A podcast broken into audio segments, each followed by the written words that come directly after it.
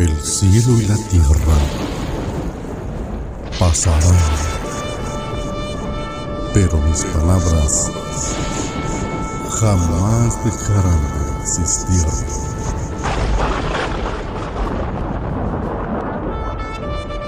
Libro de los Salmos, capítulo 52.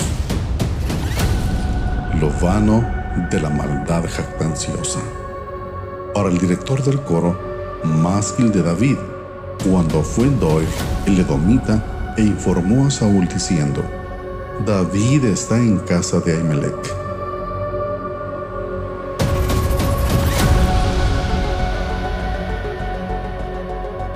¿Por qué te jactas del mal, oh poderoso? La misericordia de Dios es continua. Tu lengua maquina destrucción como afilada navaja, oh artífice de engaño. Amas el mal más que el bien, la mentira más que decir lo que es justo.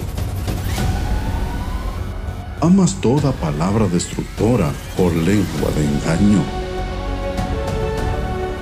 Pero Dios te destruirá para siempre.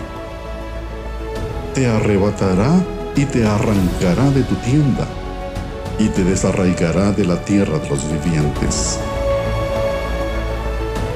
Los justos verán esto y temerán y se reirán de él diciendo, He aquí el hombre que no quiso hacer de Dios su refugio, sino que confió en la abundancia de sus riquezas y se hizo fuerte en sus malos deseos.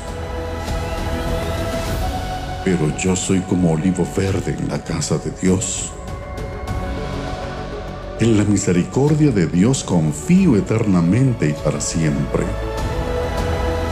Te alabaré para siempre por lo que has hecho y esperaré en tu nombre, porque es bueno delante de tus santos.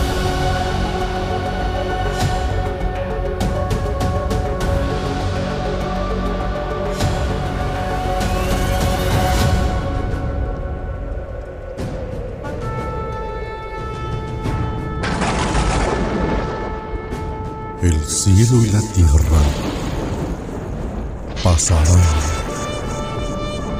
pero mis palabras jamás dejarán de existir.